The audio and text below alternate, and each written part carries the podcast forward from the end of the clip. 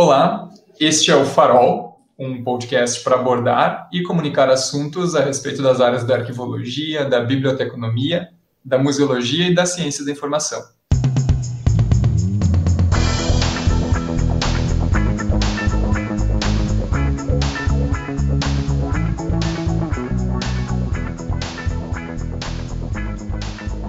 Eu sou Lucas Vent, bacharel em jornalismo e em biblioteconomia, e serei um dos apresentadores deste episódio. Eu sou o Brian Costa, estudante de biblioteconomia, e também serei um dos apresentadores do, desse episódio. Hoje estamos recebendo Bruna Heller, bibliotecária que recentemente defendeu sua dissertação pelo programa de pós-graduação em Ciência da Informação da Faculdade de Biblioteconomia e Comunicação, a Fabico da URGS. Bruna é especialista em educação ambiental e também em tecnologias da informação e comunicação na educação, ambos os cursos ofertados pela Universidade Federal do Rio Grande. Ela também é bacharel em biblioteconomia pela mesma universidade e atua enquanto bibliotecária na Universidade Fevale, em Novo Hamburgo. Bruna faz parte como membro do grupo de pesquisa em comportamento e competências infocomunicacionais, o Infocom. A Bruna está aqui para conversar conosco sobre o tema do seu trabalho no estudo. A pesquisadora, agora mestre em ciência da informação, investigou as competências infocomunicacionais a partir de ações em bibliotecas universitárias no Rio Grande do Sul para combater a desinformação. Seja muito bem-vinda, Bruna. Oi, Lucas. Oi, Brian. Obrigada pelo convite. E vamos lá, vamos fazer uma, uma super entrevista hoje, então.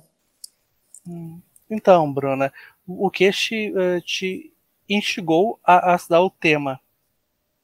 Brian, boa pergunta. É, enquanto bibliotecária universitária, então, na minha atuação profissional, a gente percebe bastante questões com os alunos, né? Então, a aproximação desses alunos às, às bibliotecas das universidades, as necessidades informacionais desses uh, alunos, então, muitas vezes uh, a parceria entre a biblioteca e o corpo docente ela não é tão efetiva.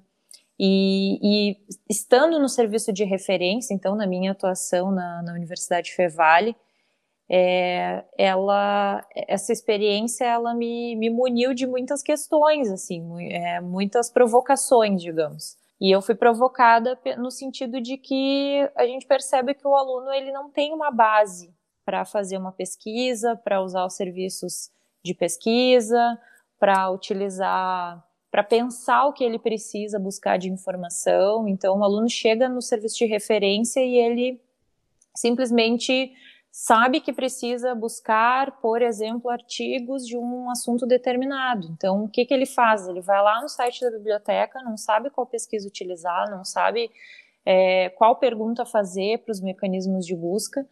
E, e isso acabou me instigando a investigar é, como que a gente poderia contribuir, então, nessa mediação entre a informação que o aluno precisa e que a biblioteca está disponibilizando e esse aluno que tem uma necessidade informacional, ele está dentro de uma universidade, a gente pensa em, em eu dei exemplos, inclusive, de, de necessidades informacionais acadêmicas, mas isso se reflete em todas as necessidades informacionais que esse aluno vai ter.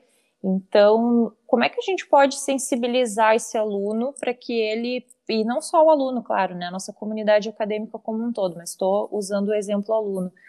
Como é que a gente pode sensibilizar esse público, esse aluno, esse professor, a pensar o que, que ele precisa de informação, a buscar uma informação pertinente, a usar recursos confiáveis, a validar essa informação de uma maneira que ele consiga usar, claro, a gente está pensando na biblioteca universitária, então é informação acadêmica, mas como que ele pode usar isso para a vida dele, né? Então, ele vai buscar, um, por exemplo, uma informação de, de previsão do tempo, porque ele precisa saber que roupa ele vai trabalhar amanhã, ou então se ele vai sair com guarda-chuva ou não. Então, isso aí está muito certo, né, na, na, mentalidade das pessoas. O que, que eu quero buscar? Previsão do tempo, eu vou ali no Google e busco uma informação bem básica. Mas a, a complexidade das necessidades é que é a grande questão, porque eu vou votar em quem? Como é que eu escolho um candidato? E aí, pegando o lado político da coisa, né? Como é que eu escolho um candidato?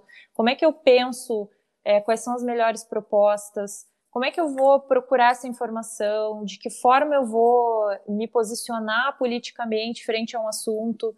E eu só vou conseguir fazer isso se eu, se eu tiver informação. Então, eu, eu consigo contribuir, né, enquanto bibliotecária, é a partir da promoção de competências comunicacionais, nesse sentido de educar para a informação. A educação para a informação, ela é justamente essa, essa sensibilização para a informação, é como que a pessoa vai se portar frente à informação. Então, aí, na minha experiência profissional, eu vejo muito a questão do aluno querendo é, passivamente a informação. Então, eu vou lá na biblioteca, eu vou pedir um livro, alguém vai me, me trazer esse livro, e eu vou ter a informação e eu vou responder aquela questão da aula do professor X, né? E acaba nisso. E o aluno não reflete no que, que ele pode usar. No, na verdade, ele, ele teve uma indicação de leitura do professor, mas que conexões que ele pode fazer, o que, que mais ele pode atribuir, se ele pode usar uma outra fonte, daqui a pouco um vídeo vai, vai ajudar ele a entender o problema, a questão. Então, isso tudo faz parte do que me instigou, né? Então, quando eu entrei no PPG Sim, ali no, mestrado, em 2019, é, eu comecei a pensar justamente em, como a gente poderia contribuir para as fake news. Eu não tinha nem ideia é, de que as fake news eram só um dos tipos de desinformação. Então, para mim, era tudo a mesma coisa, assim. Então, como que, como que o bibliotecário pode auxiliar no, no combate às fake news? E, e aí, estudando e vendo que fake news é somente um dos tipos de, de desinformação, que a desinformação é um problema muito mais sério do que somente as fake news, aí se, eu, eu percebi a biblioteca universitária muito potente para promover essas competências, né? E eu acho que a gente vai falar um pouquinho sobre o que, que são as competências, mas é justamente esse posicionamento. Então, no momento que tu sabe analisar o, qual é a melhor fonte de informação para buscar informação, seja ela acadêmica ou não. Então, eu vou buscar, eu quero saber como fazer um creme de ervilha. É melhor eu buscar uma, uma receita escrita, um vídeo, é melhor eu ouvir um podcast sobre creme de ervilha. Quais são as fontes que vão me, me, me beneficiar, né? Então, é, é pensar, é refletir sobre, porque a gente está imerso num mundo que é, nos disponibiliza informação a todo momento. A, pessoa, a mesma pessoa que está consumindo a informação, ela está em outro momento é, disponibilizando, disseminando essa informação, produzindo. Então, a gente precisa se colocar, nós somos, ao mesmo tempo que consumidores de informação, produtores de informação, a gente precisa se colocar nesse ambiente, nesse cenário e promover ações para que a gente consiga consumir de uma maneira benéfica a informação, porque tem muita coisa. Então, o que, que a gente vai usar a nosso favor, né? Então, eu não sei se eu respondi, mas eu acho que é mais ou menos por aí, assim, né? E, e muito da minha trajetória profissional mesmo, né? Isso emerge da minha, da minha trajetória. Respondeu sim, Bruna, muito obrigado. Já, inclusive, tratou sobre vários conceitos que a gente vai aprofundar ao longo dessa entrevista. E para que a gente saiba como que o teu trabalho foi realizado, talvez tu possa detalhar aí quais foram as etapas metodológicas, quais escolhas que tu acabou fazendo ao longo do percurso, porque muitas vezes a gente inicia com uma ideia, mas ela não é executada exatamente daquela primeira forma como a qual ela surgiu na nossa cabeça, né? Como é que foi esse processo para ti, assim? Claro. Lucas, foi bem, bem interessante, porque é bem o que eu comentei antes. Eu entrei no, no mestrado querendo saber, querendo investigar como o bibliotecário poderia contribuir para combater as fake news. Aí tu começa a pesquisar, tu começa a fazer um levantamento bibliográfico aqui, ali, começa a discutir no grupo de pesquisa. Então, estar num grupo de pesquisa é, me ajudou muito a, a discutir o assunto, a pensar diferente, porque tu, tu entra dentro de uma bolha e quando tu conversa com outros colegas, quando tu tá numa universidade, quando tu tá num grupo de pesquisa, os teus horizontes abrem, né? Então, eles expandem de uma maneira incrível. Então, eu comecei com, com uma ideia de, de, bibliotecário no combate às fake news e o trabalho ele, ele, ele propôs, então, ele teve uma, uma ideia de investigar o que que os bibliotecários sul-rio-grandenses, então aqui do Rio Grande do Sul, das universidades, então, a gente delimitou as universidades para não. para ter uma delimitação mesmo, ter esse recorte de, de pessoas, então, de, de do, do, universo da pesquisa. O que, que esses bibliotecários sul-rio-grandenses estão fazendo de ações para combater a desinformação? Então, claro, o trabalho ele, ele tem orientação da professora Jussara Borges, líder do Infocom, professora da, da URGS, então, a gente queria investigar o, o que, que esses bibliotecários estavam fazendo e se eles estavam desenvolvendo alguma ação de competências infocomunicacionais. E é justamente isso, a gente tem, a gente se apoiou nos trabalhos da professora Jussara, então, sobre competências infocomunicacionais, e num trabalho desenvolvido por dois pesquisadores uh, que são, que eles estudam também a alfabetização informacional, não é infocomunicacional, mas pega, pega também a parte da comunicação ali. E, e eles estudam é, o, a promoção, então, da alfabetização informacional em universidades.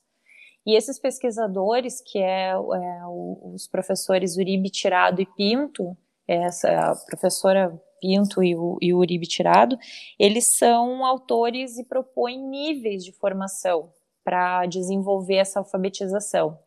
E são quatro níveis que eles propõem. Então, é um nível, é, nível 1, 2, depois de formação de usuários. Então, eles focam na formação de usuários, ou seja, quem utiliza sistemas, quem utiliza informação.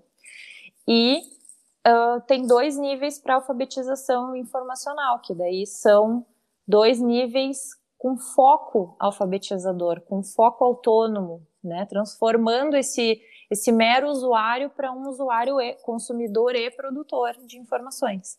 Então, o que, que a gente fez? A gente se baseou nos indicadores, então, das competências comunicacionais que a professora Jussara já estuda, investigou, fez entrevistas com os bibliotecários aqui do Rio Grande do Sul, das universidades. É, ao todo foram 17 entrevistados, então foram entrevistas no Google Meet ou até teve uma entrevista no WhatsApp. E por vídeo, esses bibliotecários relatavam então o que, que eles estavam fazendo de ações, qual era a visão deles sobre desinformação, como o bibliotecário poderia se portar frente a essas questões, se era ou não nossa responsabilidade. Então, eram algumas perguntas nesse sentido. E aí, a partir das respostas desses bibliotecários, a gente pôde é, linkar então as ações. Então, o que, que os bibliotecários fazem? Capacitações, serviço de referência, uma exposição, é, são ações, então, práticas que podem educar para a informação, ou seja, que sensibilizem o público da biblioteca a ponto de que eles, é, enfim, desenvolvam né, alguma questão frente àquela informação. Então, uma exposição sobre feminismo, sobre racismo, é, é uma forma do, do bibliotecário colocar a biblioteca promovendo uma ação pra, que vá sensibilizar então aquele público sobre as questões de racismo. Então a gente para para pensar sobre o quanto violência contra a mulher acontece do nosso lado, a gente para para pensar sobre o racismo, é, o racismo é crime, a gente já viu isso acontecer, a gente não denunciou, a gente denunciou. O que, que a gente, como é que a gente se porta frente a essas questões, né?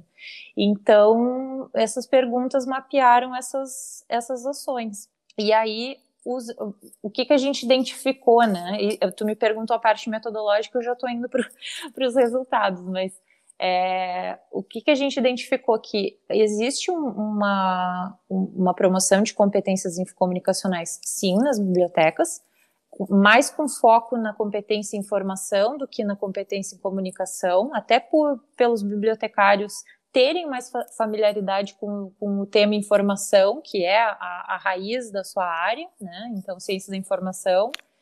E, e, só que essas ações praticadas e, e, todas as bibliotecas de alguma forma promovem alguma ação. Essas bibliotecas entrevistadas, bibliotecários entrevistados, eles promovem informação número um da, daqueles autores Uribe, Tirado e Pinto. E o que, que, é essa formação? É uma formação que foca no, no instrumental, então, na prática instrumental, ou seja, pega o público da biblioteca, faz uma capacitação, mas voltada para o uso de sistemas. Então, não tem aquela reflexão, não tem uma capacitação que faça esse aluno pensar, esse público da biblioteca pensar em como ele vai buscar a informação que ele precisa, quais são as estratégias que eu vou buscar a palavra-chave, como que eu vou uh, usar tesauros, é, bancos de descritores para achar palavras-chave. É, então, não, não é muito inicial ainda, existe o movimento da, da promoção de competências, mas é muito inicial nessas bibliotecas entrevistadas, né? Então, foi mais ou menos isso que a gente identificou. É, porque, vamos lá, né? O domínio técnico, ele é importante, mas muitas vezes a questão toda pode ser mais planejada ou melhor planejada quando ela está no plano da ideia daquela estratégia de busca, né? E como formular uma estratégia de busca melhor e para atender uma demanda de informação que a pessoa tenha. Né? E, e, é um outro aspecto, além do aspecto técnico, né? Nesse sentido, Bruno. Não, com certeza, Lucas. E a questão técnica é muito característica do bibliotecário, né? Quando a gente entra no curso de Bíblia, a gente já pensa assim, nossa, a gente vai ter é, disciplina de catalogação, de classificação. A gente está muito atrelado a esse universo de, de, de, gestão da informação.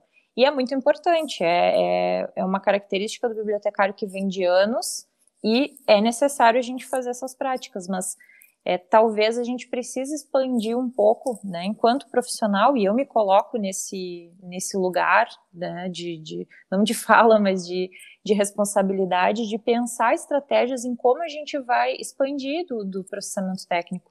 Só que, claro, a gente tem limitações, né, e aí são N questões que eu poderia justificar por que, que a gente ainda está muito na, na questão técnica. Mas sim, é, é, a gente precisa expandir enquanto profissional e e vencer essas limitações. Uh, Bruna, uh, eu vou fugir um pouquinho do roteiro. Uh, tu acha que, que essa carência em, em informacional vem já do, do ensino básico, do médio? Como tu, tu, acha isso sobre, a, sobre a, a, autonomia do usuário sobre a, a informação? Brian, bem, bem importante tu teres tocado nesse assunto, porque é justamente o que eu penso, né? Eu penso que a gente está num país que não valoriza a educação, agora com esse desgoverno que nós temos mais ainda, né? Então, é, é uma tristeza a gente ver conquistas se perdendo nesse, nesse cenário que a gente está vivendo. Então, com a pandemia, a gente tem uma desigualdade aí gigante então, educação e cultura, a gente tem uma falha muito grande no nosso país. É, pegando pelo lado das bibliotecas, biblioteca escolar precisou ser criada uma lei que foi inclusive adiada, né? Que é a lei do, do bibliotecário em bibliotecas escolares, porque não tem, simplesmente não tem aqui no Rio Grande do Sul. É, nos últimos dados que eu li há, há um ano atrás, ou um pouquinho mais, é, nós tínhamos 27 bibliotecários no estado inteiro, né? Então, concursados uh, estaduais. Isso é um reflexo de tudo que se tem, né? Esse, esse fracasso na, na educação e na, na cultura. Não fracasso no sentido das tentativas, né? Porque a, eu acho que o que segura a nossa educação e a nossa cultura são as pessoas que fazem isso acontecer mas uh, de, de, parte do Estado, assim, né, desse incentivo, é muito pouco que se tem. Então, acho que sim, existe essa deficiência que vem da escola. Então, a biblioteca ela não é um, um lugar potente, não, exi não existe um profissional para potencializar isso, para fazer essas parcerias. É, estudando competências em informação, em comunicação, a gente vê muita ação em âmbito norte-americano, na Europa, tem várias iniciativas de, de promoção de competências com crianças em bibliotecas escolares, é, modelos, enfim, para promover. E, e, isso não é uma realidade aqui no, no, no Brasil. Assim, a gente está muito distante de, de, conseguir fazer um, estabelecer um programa, uma política pública. Então é, um, é uma, uma carência que nós temos, né? E, mas eu acho que mais do que pensar ser uma carência, Né? Então, o aluno ele chega na universidade com, com essa questão já hum, para resolver. Então, ele não sabe, ele não foi instigado a pesquisa muitas vezes na sua escola. A gente vê iniciativas em escolas particulares é, potentes, mas ainda assim o aluno tem uh, uma dificuldade. E agora, com a questão da pandemia, a gente vai se, se afastando ainda mais, né? A escola pública, ela vai a, a, pandemia, infelizmente, vai deixar esse legado com a escola pública, né? Esse, esse atraso. E a gente tem que pensar em estratégias. Mais importante do que pensar no problema é pensar em como a gente vai resolver isso. Né? Como tu, tu teve o contato com, com o, o? Como tu chegou mais próximo do, do? O Infocom, ele, ele foi uma foi um, um um presente, assim, na verdade, em 2019, graças à professora Jussara, porque sendo orientanda dela, então, ingressando no, no PPG Sim da URGS, a, a, exigência da professora, então, era que os, os uh, orientandos dela, então, de graduação e mestrado, fizessem parte do, do Infocom como forma de orientação, né? Então, o primeiro contato da professora foi esse, o convite para participar do grupo. E eu nunca tinha participado de um grupo de pesquisa, então foi minha primeira experiência enquanto pesquisadora. E, nossa, assim, foi muito legal é, ter feito parte ali no início do, do mestrado. É, eu ainda sou membro do, do Infocom, mas eu já, já vou chegar lá. E, e, foi muito, muito interessante participar no início assim do mestrado, desde a primeira vez, desde o primeiro contato com a, com a professora Jussara, porque eu realmente não tinha ideia do que era pesquisar. Então, assim, já tinha feito meu TCC, é claro, tinha feito uma pesquisa bibliográfica, tinha é, feito, enfim, uma pesquisa de TCC, que a gente sabe que o tempo é menor, então a pesquisa é mais limitada e tudo mais. E, e, estando no mestrado, assim, eu fui com o meu projeto. A gente tem uma prática no grupo que é cada, cada semana possível, né? Porque às vezes a gente tem outras atividades, mas cada semana possível é os colegas lerem os trabalhos uns dos outros. Então, tem a semana da Bruna, a semana do Lucas, a semana do Brian, e assim a gente vai. E uma das primeiras reuniões foi a apresentação do meu projeto que eu tinha uh, sido selecionada no PPG Sim. E para mim foi um horror aquilo ali, porque foi a primeira vez que o meu trabalho ficou num, num, Google Docs lá, compartilhado com todo mundo e todo mundo colocando comentários, inclusive a professora que me selecionou colocando críticas no meu trabalho. Então, na minha cabeça eu pensei, onde já se viu? Eu, eu, eu vou sair do mestrado, porque não é possível o meu trabalho estar tão ruim. E, e, foi muito legal porque foi uma virada de chave, assim, né? Eu saí super chateada da, da reunião, acho que foi minha terceira reunião do grupo, e, e, depois eu não conseguia mais escrever o trabalho sem a visão do grupo, porque o grupo te coloca no lugar, a gente divaga, a gente pesquisa coisas que não tem fundamento para aquela pesquisa, é, a gente começa, começa literalmente a divagar, assim. E, e ter essa presença, o que nos segurou, eu acho, durante a pandemia, foi essas reuniões semanais, a gente não parou sequer uma semana, a gente fez reunião toda a Santa Semana de 2020. Então, gente, estar junto ali, ter essa parceria, ter esse contato com o pessoal, ainda que online, foi muito importante, assim, pelo menos para mim foi uma, uma uma baita, um baita ganho né, durante o mestrado. Eu vejo relatos de outros mestrandos, não necessariamente do PPG sim, mas já tenho amigos que, que comentam que o mestrado é muito solitário. E eu não me senti assim, eu, eu me senti super acolhida, porque pessoas entraram e saíram, eu ainda estou no Infocom, e não me vejo saindo tão cedo, porque realmente é, para tu pesquisar, tu, tu, não faz nada sozinho, né? Então, ter o grupo de pesquisa ali com os mesmos interesses que tu, ou então, né, interesses afins, e, e, e tendo essa vontade de pesquisar e tudo, é muito importante e ajuda até na motivação, porque daí tu tem aquele compromisso, as nossas reuniões são semanais, então te ajuda naquele compromisso de tu estar ali para um bem maior que é o grupo, mas tu está fazendo a tua pesquisa, tu está participando de um evento, tu está colaborando com outros colegas. Então, é, essa foi a minha, minha chegada no Infocom e espero que perdure por muito tempo ainda. Muito legal, Bruna. E é, nesse escopo, assim, o Infocom ele é, ele é, um espaço formal, mas ele também ele é um espaço informal, assim, né, onde essas trocas de amadurecimento do trabalho vão acontecendo muitas vezes em assim, em, em, espaços que não exatamente esses de, de apreciação do trabalho e tal, né? Às vezes Agora. o Infocom é um espaço formal, mas ele é informal ao mesmo tempo porque o, o processo de construção do teu trabalho ele vai acontecendo a, a, a, todo momento, né? Às vezes o, a pauta central pode não ser o teu projeto de dissertação ou algum capítulo do material que tu está trabalhando, mas um comentário feito sobre o trabalho de outra pessoa pode produzir algum insight para ti também, né? Isso é bem comum de acontecer, eu acho, né? Com certeza, Lucas. E, e essa jogada, essa foi a, a cereja do bolo que, que, a professora Jussara nos, nos mostrou durante as reuniões.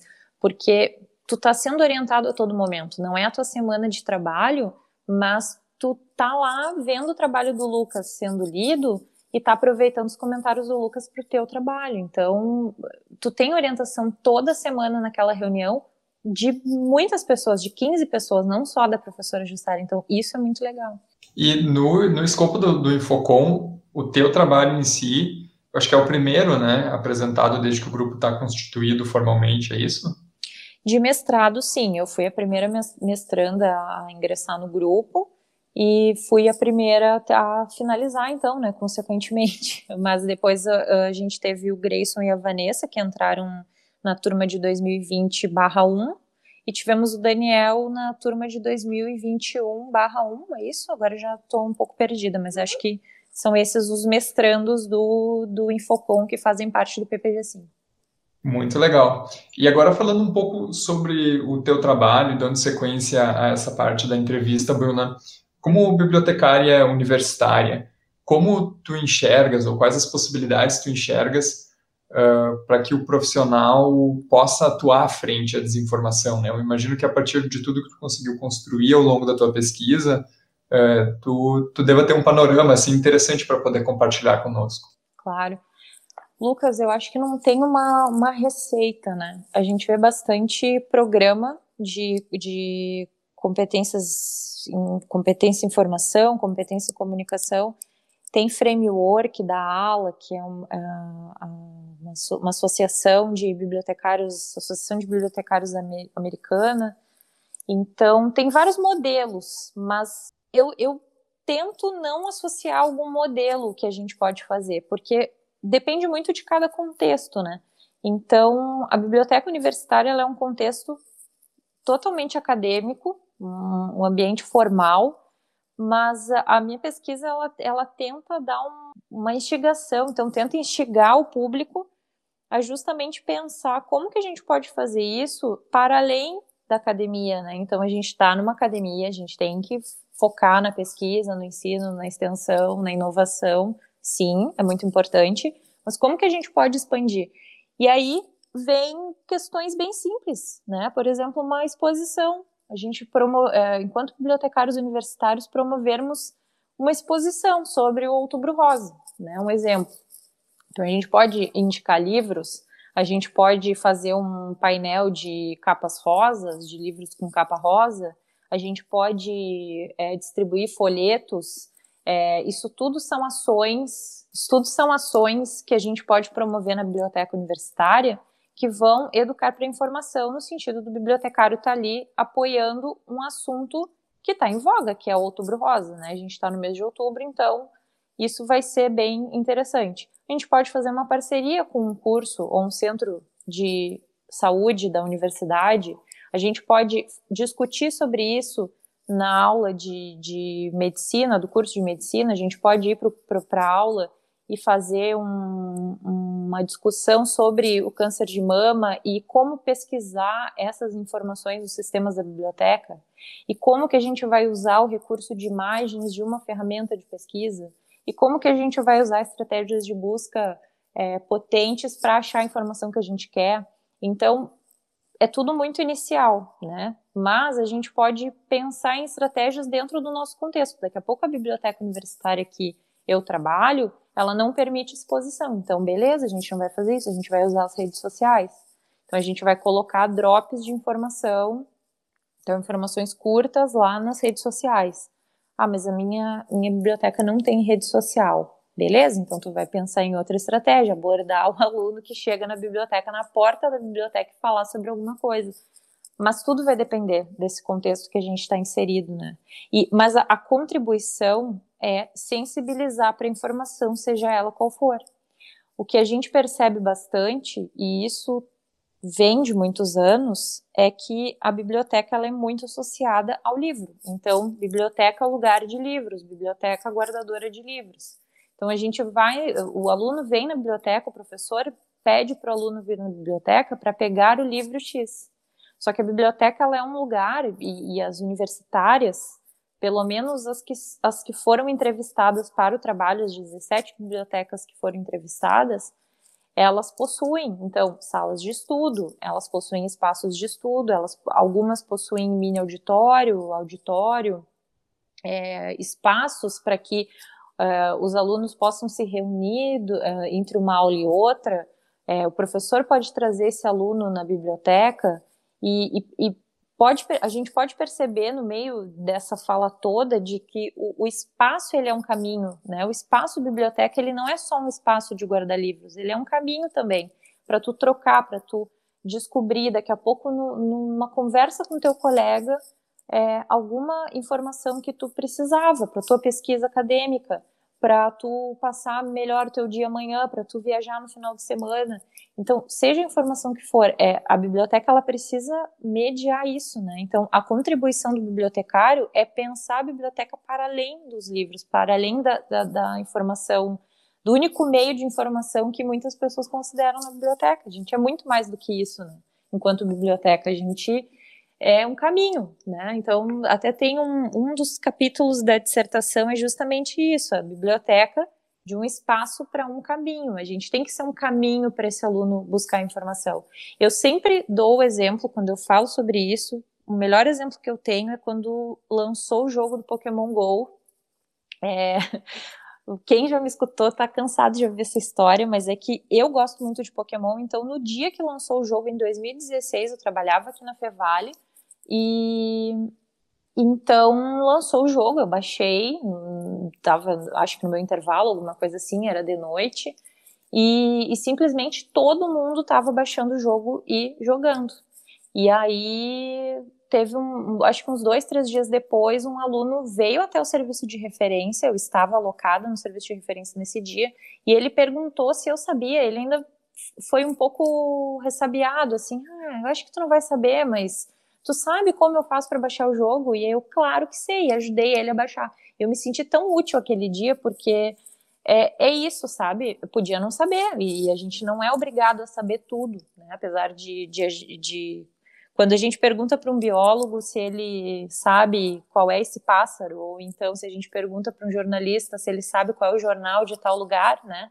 É, parece que é uma pergunta óbvia, a gente também não sabe tudo de todos os lugares e assuntos do mundo, né? Mas a gente precisa pensar em como atender aquela necessidade, pode ser qualquer uma. E aí pensar para além dessa, desse formato livro, né? Eu acho que esse é o principal, é essa virada de chave que a gente precisa enquanto profissional.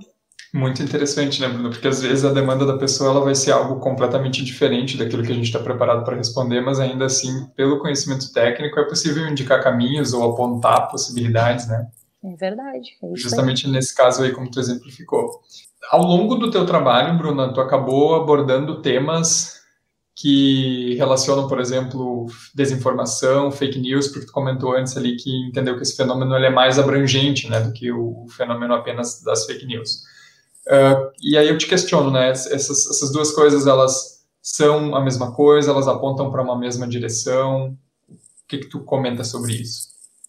Lucas, é bem legal porque é uma visão que eu só tive depois de pesquisar sobre o tema. Né? Como, eu, como eu comentei antes, eu não tinha essa visão, a minha visão era que existiam fake news, existia então essa forma de desinformar, mas com fake news. E aí, estudando, se percebe que o problema é muito maior, é a desinformação. Então, não são coisas iguais, né? Desinformação é um problema macro.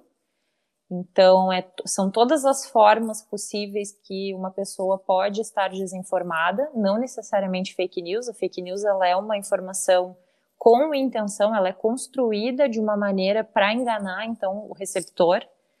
É, então, digamos que a fake news ela, ela é muito característica porque ela é uma notícia falsa. Então, é uma notícia com intenção de enganar. Então, normalmente é uma manchete muito sensacionalista, é uma informação que as pessoas vão clicar para ler porque é de seu interesse.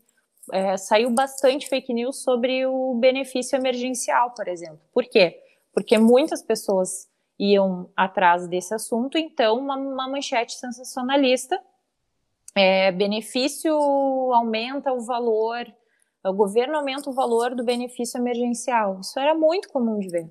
E a pessoa clicava e a notícia nem tratava disso, tratava de um outro assunto, ou até mesmo de. falava de benefício, mas num outro escopo, não que fosse aumentar o valor, ou então tu abria a notícia e dizia, ah, é, a informação uh, vem, estamos procurando aumentar o valor, mas não foi aumentado ainda, então era alguma questão para enganar.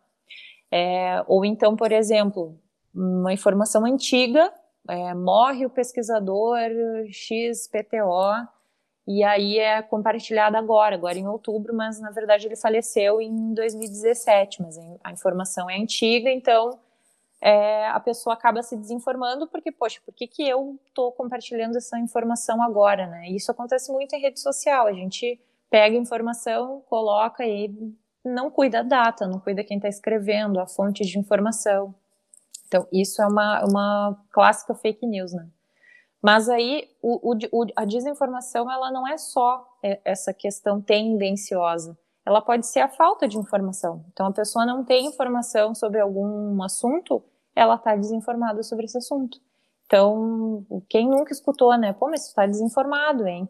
Sobre alguma notícia de, de jornal, então não viu o Jornal Nacional, não, não leu alguma questão mais atualizada, então tu acaba estando desinformado pela ausência de informação. E aí existem vários tipos de, de, de desinformação, que é sátira, que é conteúdo enganoso, que é a ausência de informação, que é tu estar numa bolha de informação, então tu só vive aquilo ali. Por exemplo, eu trabalho na Fevale, então eu tenho, se eu olhar só para dentro da Fevale, eu, eu não vou saber o que está acontecendo em outras universidades, em outras bibliotecas. O que, que eu posso pensar de, de ações. Então, enfim, é, são vários tipos de desinformação. Então, é bem diferente. Né? Fake news é só um dos tipos. Pensa que é um, um, a desinformação é um assunto macro e dentro tem vários tipos que vão auxiliar nessa desinformação. É, a gente começa a ficar um pouco mais atento para essas questões muito mais recentemente, né? Talvez pela emergência de outros temas que abordem as fake news, especialmente no, no nosso contexto social, mas com certeza, né, o que tu aponta aí, muitos, a maior parte desses fenômenos são coisas que sempre existiram e elas vêm é, embutidas nas nossas dinâmicas sociais, por exemplo, o fato de, de muitas vezes a gente consumir conteúdo de um só lugar, né, pode fazer com que a gente esteja desinformado sobre outras possibilidades de encarar aquele mesmo conteúdo, né. É, claro. é um exemplo, né, apenas. Não, com certeza, Lucas. E o que, o que acontece é que a gente confia bastante nos nossos pares. Os nossos pares numa rede social é a nossa família. Então, se eu receber, a nossa família, os nossos amigos, se eu receber um conteúdo no WhatsApp do, da minha mãe, a minha tendência é confiar nesse, nesse conteúdo. Eu vou, eu vou confiar no que a minha mãe está enviando, né? Então, as fake news hoje é um nome é, pra, que é atribuído a muitas coisas, mas é uma, é uma questão, uma informação enganosa. E a gente precisa se alertar cada vez mais a isso, porque né, a, a fonte nem sempre é idônea e até o, o, excesso de informação, que é uma coisa que confunde muita gente, excesso de fontes, tem muita gente que não sabe procurar uma fonte uh, boa, uma fonte, nem sabe que é uma fonte direito. E verdade, isso é né? muito comum. É verdade. Uh, já vamos emendando a, a próxima pergunta. Uh, uh, o que, que, é educar para a informação e, e, e, qual é a diferença de educar o, o usuário? Muito boa tua pergunta, Brian. A diferença é que quando a gente pensa em biblioteca universitária, principalmente, nós comumente vemos na literatura científica os bibliotecários falando em usuários. Então, o público da biblioteca é visto como usuário. E não está errado, porque o público usa a biblioteca, então vai usar a biblioteca para um, um ambiente de estudo, usar a informação da biblioteca. Mas, como eu tinha comentado, eu acredito numa visão diferente de público. Né? O público ele não está aqui somente para usar, ele não pode ser tão passivo assim, a ponto de querer só usar a biblioteca. Ele vai ser um produtor também, ele vai ser um disseminador. Então, é, essa educação de usuários, ela é um, um, uma, um termo muito utilizado na biblioteconomia para atribuir essa educação para o público da biblioteca. Então, como que eu vou ensinar o público a usar o sistema? Como eu vou ensinar o público a buscar um livro na estante? Então, é educa, educar o, usuário para utilizar. Né? Nesse momento, eu passo a informação para o público da biblioteca. E a educação para a informação, ela vai além, ela sensibiliza esse público. O que, que é sensibilizar? É, é, é, tocar um pouco esse público no sentido de, de fazê-lo pensar como que ele vai usar. Então, é, se, no, se, na educação de usuários eu ensinaria, eu passaria uma informação para o público buscar uma informação, na educação para informação eu teria é, algo a mais que é fazê-lo pensar o que, que ele vai buscar. Então, bom, tu quer buscar é, estruturas de concreto, mas qual é o, busca, o, o descritor correto? O que, que a gente vai usar de operadores é, de busca? O que, que a gente vai, vai usar de filtros na pesquisa? É, quais são os itens que eu vou selecionar para essa pesquisa? Então, eu vou pegar três artigos sobre estruturas de concreto, eu vou fazer conexões. Como é que eu faço conexões? Como é que eu organizo essa informação? É pensar o processo e é pensar a informação, e não só usar o sistema, é vir aqui, digitar uma palavra e era isso. Não, é para além disso, é para tu pensar como que tu vai usar essa informação. E aí eu não vou dizer para o aluno que eu tenho livro, que eu tenho artigo. Ele mesmo vai refletir sobre o que ele precisa. Para esse momento eu preciso de um livro, para aquele momento eu preciso de um artigo. É, daqui a pouco nem vai ser isso, daqui a pouco vai ser a participação num grupo de pesquisa, porque pesquisadores, professores da Fevale pesquisam sobre estruturas de concreto. Então, o processo da educação para a informação, ele é muito maior do que a educação de usuários. E aí tu vê bastante é, essa, esse, essa educação, essa promoção de usuários com foco instrumental. E esse, essa educação para informação ela tem um foco mais alfabetizador, então, para dar essa autonomia, mas para que o, o aluno, a comunidade acadêmica pense o processo e não só utilize, né? não só saia, saia utilizando. E temos uh, países uh, da Europa que, que, que, que, que, que, a, que alfabetizam os, os usuários, usuários não, os, as, os alunos, as crianças, para serem mais uh, autodidatas em relação a isso, a, a buscar informação. Isso desde aí. pequeno.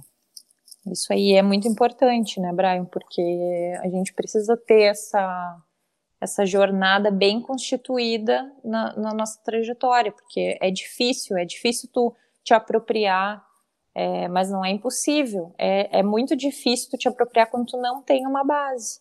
Então vai depender muito de ti buscar, né, de, de tu enquanto pessoa, cidadã, enfim, buscar é, esse desenvolvimento se tu não teve esse incentivo na escola, ou pelos teus pais, ou pela, pela tua família, amigos, enfim. E que bom que existem iniciativas que contribuem para mudar um pouco esse cenário, né? E inclusive ampliar o entendimento que as pessoas têm desses conceitos de educar para informação e educar usuários, né? Que são coisas, como a gente pode perceber aqui pela fala da Bruna, bem diferentes, né? Para encerrar esse papo sobre o trabalho de dissertação da Bruna, Bruna, gostaria de deixar o convite aberto aqui para que tu faça as tuas considerações finais sobre o tema, acrescente daqui a pouco algum, algum outro ponto de vista que a gente não tenha abordado ao longo das perguntas, e também para que tu faça as tuas dicas culturais, que é um quadro fixo que a gente tem aqui no, no, no Farol Podcast, onde o convidado pode indicar aí algum material que ele acha que seja importante ressaltar para que o público consiga conferir. Lucas, eu, primeiramente eu queria agradecer, finalizar agradecendo novamente o convite por integrar então a programação do, do Farol Podcast. Eu acho que é muito bacana essas iniciativas e a gente não vê muito, né? A gente sabe que podcast já existe há muito tempo e aqui no Brasil está sendo desenvolvido mais recentemente e na nossa área o Farol é um, uma referência, né?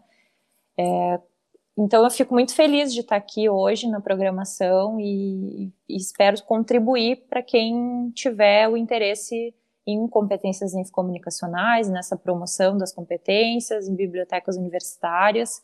E fico à disposição, me coloco à disposição para quem tiver o interesse de conversar sobre o tema, expandir a conversa. A gente sabe que o tempo é curto, né? Então, daqui a pouco, alguma coisa que ficou em aberto, eu fico super à disposição, né?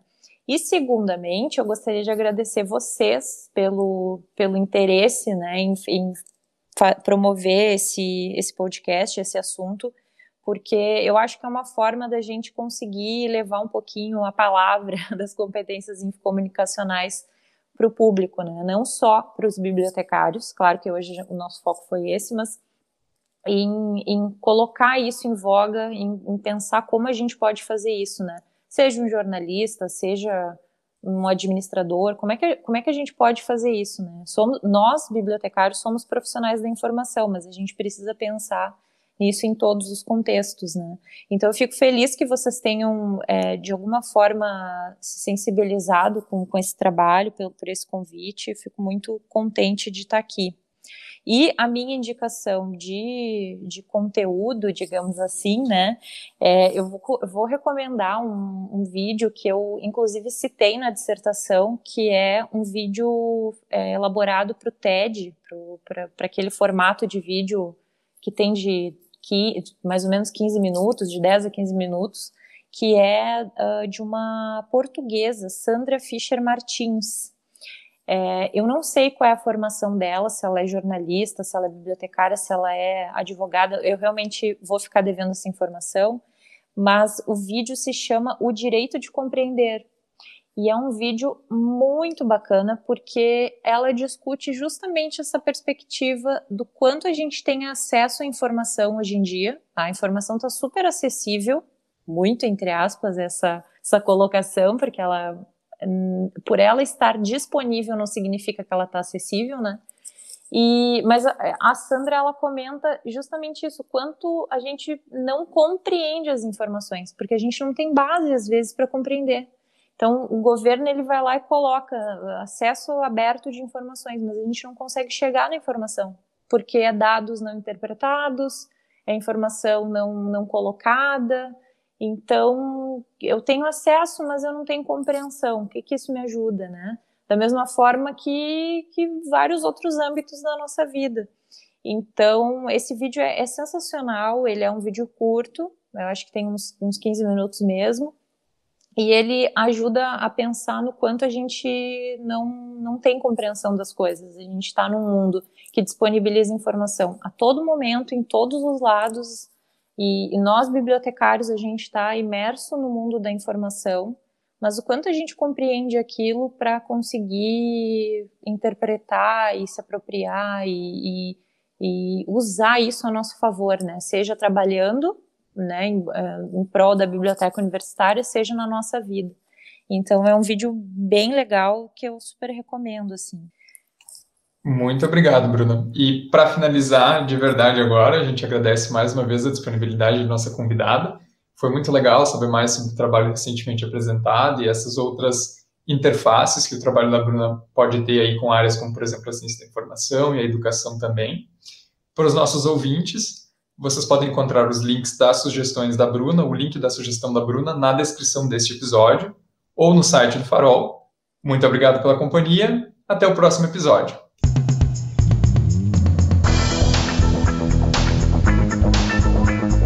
Farol é uma iniciativa do Departamento de Ciência da Informação e do Centro Acadêmico de Biblioteconomia, Arquivologia e Museologia da Universidade Federal do Rio Grande do Sul.